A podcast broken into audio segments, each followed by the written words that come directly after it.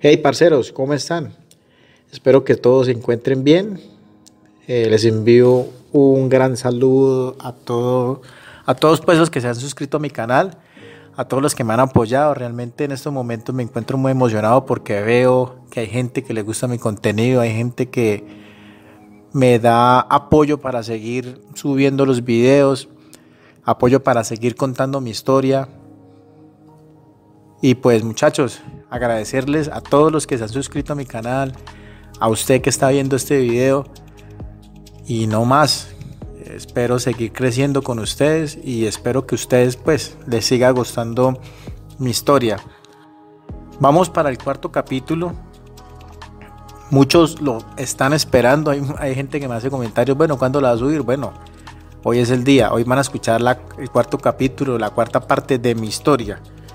Recapitulando un poco el tema que anteriormente estábamos hablando, eh, pues me había tirado la prueba de natación y me había salido mal un examen de oftalmología, perdón, de optometría, o sea, no veía no veía el rojo ni el verde según ellos, eso era un problema de discromatopsia o el famoso daltonismo que llaman. Entonces, como le digo, me ha salido mal un examen, pero el otro pues haciendo trampita o haciendo trampa, mejor dicho, me ha salido bien. Y estaba pues en la duda, estaba como que en esa en esa duda, señores, de que pues, pucha, ¿será que paso o no paso? Y se me venía la última prueba, se me venía ya la última prueba, que era la famosa visita domiciliaria, señores. La visita domiciliaria donde vaya un militar, lo visita usted en su casa, le mira su casa, su único familiar, qué hace usted, cómo vive. Y yo estaba pues esperando eso, a ver qué pasaba, señores. A ver si, si venía el hombre y no venía. Resulta y pasa que transcurrió una semana después de, del tema del examen visual y no me llamaban.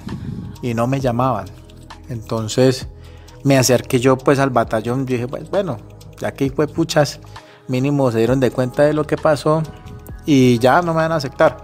Me fui yo para el, eh, el batallón y pues muchachos, en ese entonces no existía, o bueno, sí existían los celulares, pero no era como ahorita, ¿no? Que todo el mundo tiene un celular, ¿no? En ese entonces, hermano, el que tuviera un celular, eso tenía, debía tener plata, o eran costosos, básicamente. Entonces, eh, según ellos, yo había, yo había dejado un número de, teléfono fijo de, de, un conocido de nosotros, de unos tíos míos. Y según ellos habían llamado para citarme eh, ese día en la tarde. O sea, yo fui en la mañana ese día. Y allá me dijeron, no, es que usted lo llamamos para citarlo. Usted eh, hoy tiene que venir en la tarde a las 2 de la tarde. Porque eh, las visitas domiciliarias se cancelaron y le van a hacer eh, una, valoración, una valoración psicológica. Yo, ay, ¿cómo hijo de pucha? O sea, Dios mío, me dijo muy grande, o sea, como que algo me dijo a mí, eso fue un lunes, muchachos, eso fue un lunes. A mí como que me dijo, no, hermano, vaya, vaya y pregunte. Inclusive hasta mi mamá me ha dicho a mí, vaya pregunte qué pasó, porque realmente no sabemos. Entonces yo, ah, bueno. Entonces le dije yo al sargento, ah, listo, mi primero, bueno, sí, señor, este, entonces yo vengo a las 2 de la tarde, listo, mijo, venga a las 2 de la tarde, para que la psicóloga le haga una valoración para pues ya ese era el último pues filtro del proceso. Y yo ay pues puta hermano bueno. Llegué a las 2 de la tarde muy puntual allá. Nos atendió una teniente me acuerdo tanto. Nunca se me va a olvidar el nombre de la, de la teniente que se llamaba se llama Carolina Sierra en ese entonces era subteniente y era psicóloga ella nos, estaba haciendo una entrevista. Eh, en estos momentos de mi vida me parece muy, muy curioso la forma que lo hizo ella, porque realmente una entrevista se debe hacer día uno, en cambio ella no lo hizo a tres. Yo sé que lo estaba haciendo era por salir del paso. Y nos metió tres muchachos, a los tres nos metió en la oficina de ella y comenzó, bueno, ¿usted qué? ¿Usted dónde prestó servicio? No, que en el ejército. ¿Usted dónde prestó servicio? No, que en el ejército. Y cuando me preguntó a mí, ¿usted dónde prestó servicio?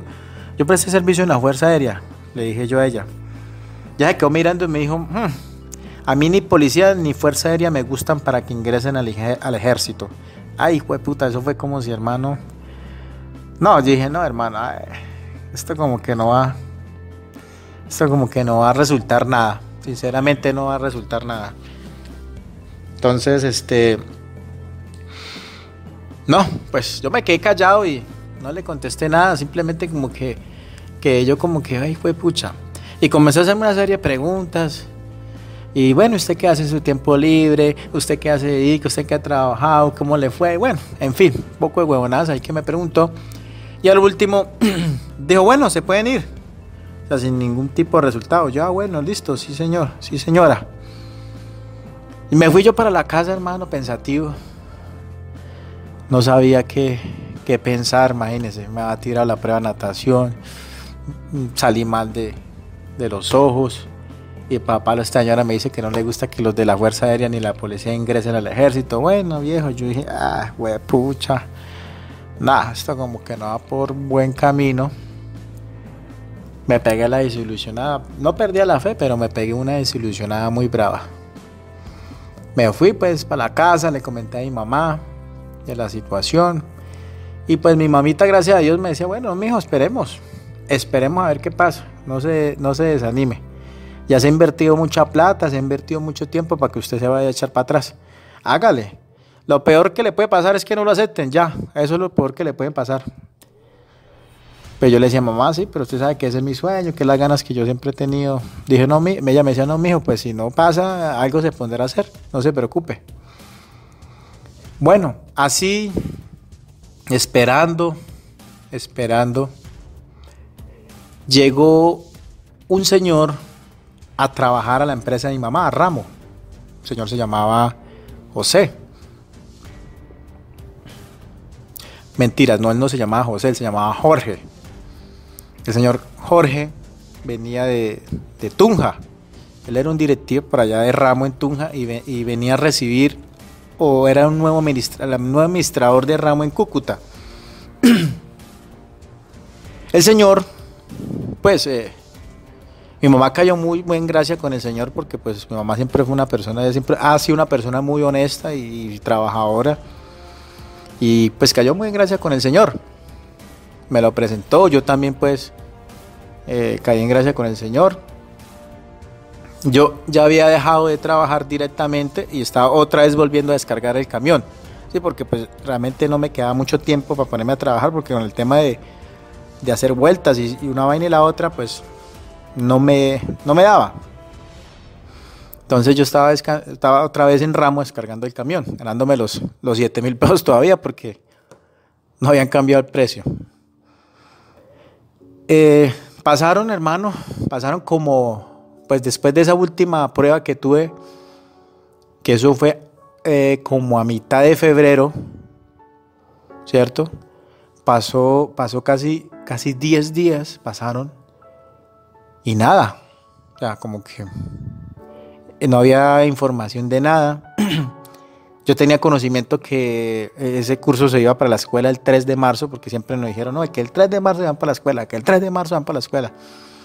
Hombre, y se acercaba el 3 de marzo y nada, o sea, no, nada, hermano, o sea, nada, no nos decían nada. Decidí yo otra vez, mi mamá dijo, vaya, averigüe, me dijo, vaya, averigüe, me fui yo otra vez para la escuela a averiguar. Eh, acuerdo que me atendió mi primero Torres, me acuerdo todavía el apellido del señor Un Moreno. Yo le pregunté, eh, mi primero, lo que pasa es que yo soy un candidato para las escuelas judiciales, yo quisiera saber qué ha pasado, porque a mí no me han llamado, no me han dicho si sí o si no, y vea, y ya el 3 de marzo nos vamos, eh, pues nos vamos para la escuela. El hombre pues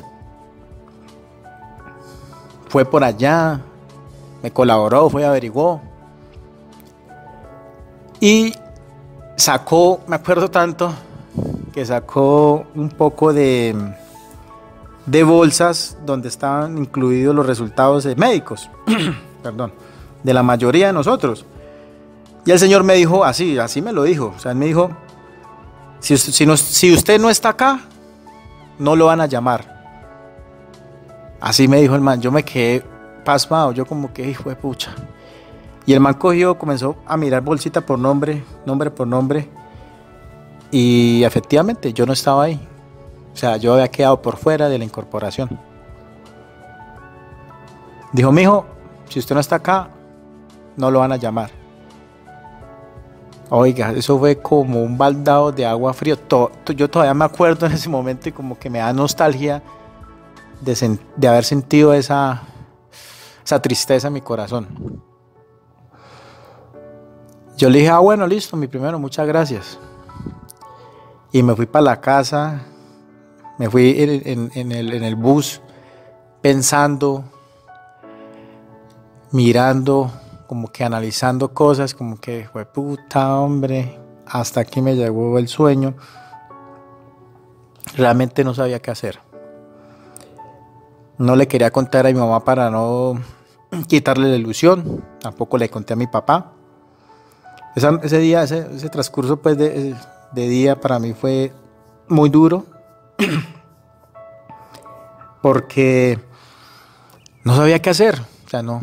O mi sueño ya no iba a ser realidad. Ya mi sueño se acababa, ya no iba a ingresar a la escuela de suboficiales. Ya no iba a ser militar. Eh, bueno, ese día, hermano, pasó así. Al otro día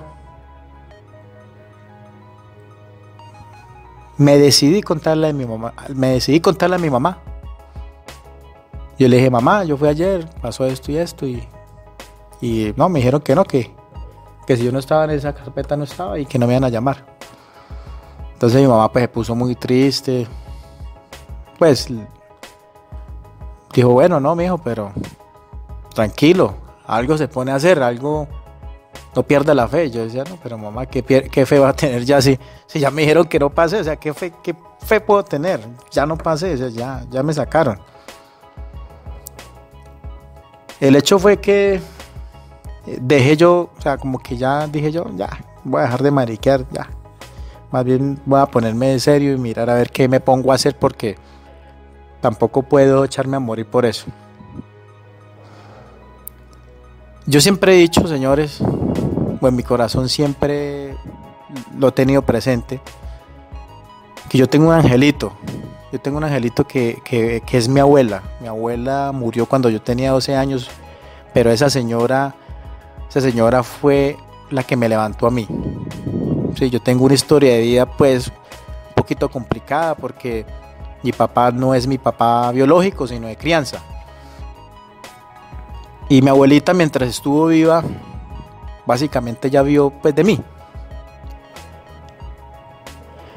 Eh, yo no sé qué pasó, y vuelvo le digo, yo sé que es un ángel que tengo allá en el cielo, pero a mí esa tarde, pues a mi mamá le conté en la mañana y a mí esa tarde, esa tarde tenía que ir a descargar el camión en el ramo y esa tarde el señor Jorge me llamó, me dijo, Renzo, venga. Y yo, sí, señor. Venga, mijo, cuénteme, ¿qué, le dijeron? Me dijo así, cuénteme, ¿qué le dijeron a usted el, allá en el distrito? Yo le dije, no, Jorge, este, es que me dijeron que me mostraron unas carpetas y me dijeron que si yo no estaba ahí, no me iban a llamar, que yo no había pasado. Y el sargento buscó y sí, efectivamente, yo no estaba ahí. Ahí solo estaban las carpetas de los, de los aceptados, de los admitidos. Entonces me dijo, ¿cómo se llama de sargento? Yo le dije, no, mi, sargento Torres, un sargento primero. El señor eh, me dijo, mañana lo espero acá en la empresa, lo espero a las 7 de la mañana, me dijo el señor Jorge. Yo dije, ah, bueno, listo, sí, señor, yo mañana vengo. Pero viene, me dice, yo, yo, mañana, yo mañana vengo, Jorge, sí, señor, tranquilo. Y así quedó. Sí, o sea, así que así me fui yo para la casa. Yo, yo en mi cabeza dije, bueno, Jorge me va a llamar, mínimo me va a dar trabajo, hermano, pues me, va a volver a, contratar ya otra vez con, con, Ramo. Bueno, que hacía conseguir trabajo, gracias a Dios. No todo puede ser malo en la vida. Ese día madrugué, llegué a las 7, llegué a las 6 y media, estaba yo ya pues con, con la ropa del 31, como se dice. Y yo que llego, en ese momento yo que llego, cuando llega un sargento primero, un man del ejército. Yo lo miré, el man más lo ¿qué pelado? Y el man ingresó. Yo, ve, pues no le presté mucha atención. Eh, El señor entró yo como a los cinco minuticos, eh, ingresé, me hicieron ingresar. Y en la oficina, eh, en la oficina pues estaba don Jorge y estaba el señor. Entonces, le dice, el señor Jorge le dice a, pues, al sargento, mira José, le presento a Renzo. Entonces, yo me quedé mirándole, mi primero, ¿cómo está? Mucho gusto, Renzo Jurado. Eh, bueno, mira, Renzo, él es José y él es mi hermano. Él es hermano mío y él está acá en Cúcuta, aquí en el mecanizado Masa. Yo necesito que usted le cuente qué fue lo que pasó, qué fue lo que le dijeron a usted en el distrito. Y yo como que, uy, fue puta, ¿qué pasó acá? Como que, ya, yo, yo me asusté, yo dije, ¿qué pasó? Entonces yo, yo asustado, yo, yo le dije, no, no, don, don Jorge, lo que pasó fue que yo fui y a mí el sargento me dijo que, pues me dijo, me dijo, me buscó en unas carpetas y me dijo que si yo no estaba ahí no me iban a llamar y yo no aparecí y yo le conté listo. Entonces me preguntó el señor José, el sargento, ¿y cómo se llama, cómo se llama el, sargento? No, este, Torres, de apellido Torres, uno morenito así. Sí, señor, Torres. Ah, yo sé quién es él. Yo sé quién es Torres. Cuando Don Jorge le dice, José, yo necesito que me le ayude ese pelado. Yo como que me quedé, hermano. Pucha. José, yo necesito que usted me le ayude pelado. Necesito, eh, mejor dicho. Y yo como que miraba a ese señor. Y, no sé, o sea, como que no, hermano. Todavía recuerdo, hermano, y siento nostalgia. Me disculparán de pronto si me, me sienten la voz como rarita. Pero yo mira a ese man y yo, pucha. No, tranquilo, tranquilo, tranquilo que yo le voy a colaborar a este chino, le dijo mi sargento. Tranquilo que yo le voy a colaborar. ¿Usted qué hace en la tarde pelado? No, no, nada, mi primero. Lo, necesito a las 2 de la tarde en el batallón, vamos a hablar con mi coronel. Yo, hijo puta hombre. Listo, sí señor, no, ya era todo esto de allá. Y sí, hermano, a veces yo estaba, mejor dicho, más puntual que novio feo. Allá a las 2 de la tarde estaba yo en ese batallón, allá en la guardia del mecanizado Masa. Y yo le dije ahí un, un cabo que me acuerdo que estaba de guardia, que yo venía a buscar al señor sargento Yanquén. Y hermano, eh, sí, no, vamos. Fui lo busqué al hombre, habló con, habló con el man, me dijo, pelado, no se preocupe, que usted va para la escuela. Y yo, fue, pucha hermano. Gracias, mi primero, gracias. No, mi hijo, no me agradezca. No me preocupe, usted va para la escuela. Y me fui yo, hermano, para la casa yo no lo podía creer, yo decía, Dios mío santo, ¿será que sí? ¿Será que no? El hecho fue, muchachos, que el 27 de febrero me, presenté en el distrito y me dijeron, bueno, estos son los que van, a, los que van. 50, 50 manes que van y entre esos aparecía yo. Ahí aparecía mi nombre. Y yo, hermano, no sabía si ponerme a reír, si ponerme a llorar. El hecho fue que ahí estaba yo, sin saber nadar, daltónico y de la Fuerza Aérea. Y muchos dirán, no, pues que tuvo, tuvo palanca, tuvo una ayuda, sí, claro, la tuve, pero no lo conocía. Señor, yo nunca lo conocí. Y las cosas se dieron, ¿por quién? Porque arriba hay siempre alguien que sabe cuáles son nuestros planes de vida. Y cuando uno lucha por lo que quiere, muchachos, cuando uno lucha por lo que quiere, las cosas se dan.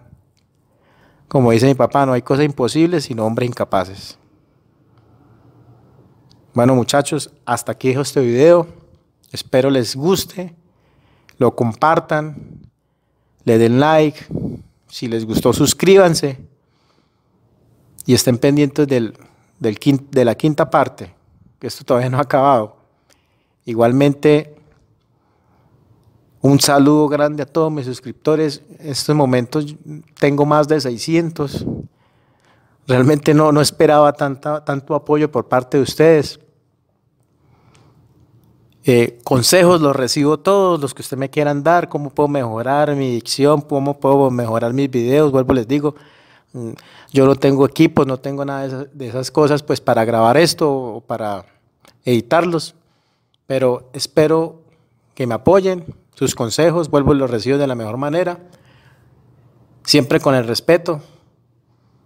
He visto muchos comentarios pues groseros, yo trato de comentarles a todos, pero las que realmente no me gustan no lo hago porque uno debe ser respetuoso y debe respetar cuando la gente piensa uno, no piensa como uno, piensa diferente. Hey, parcero, estamos hablando y hasta el próximo video.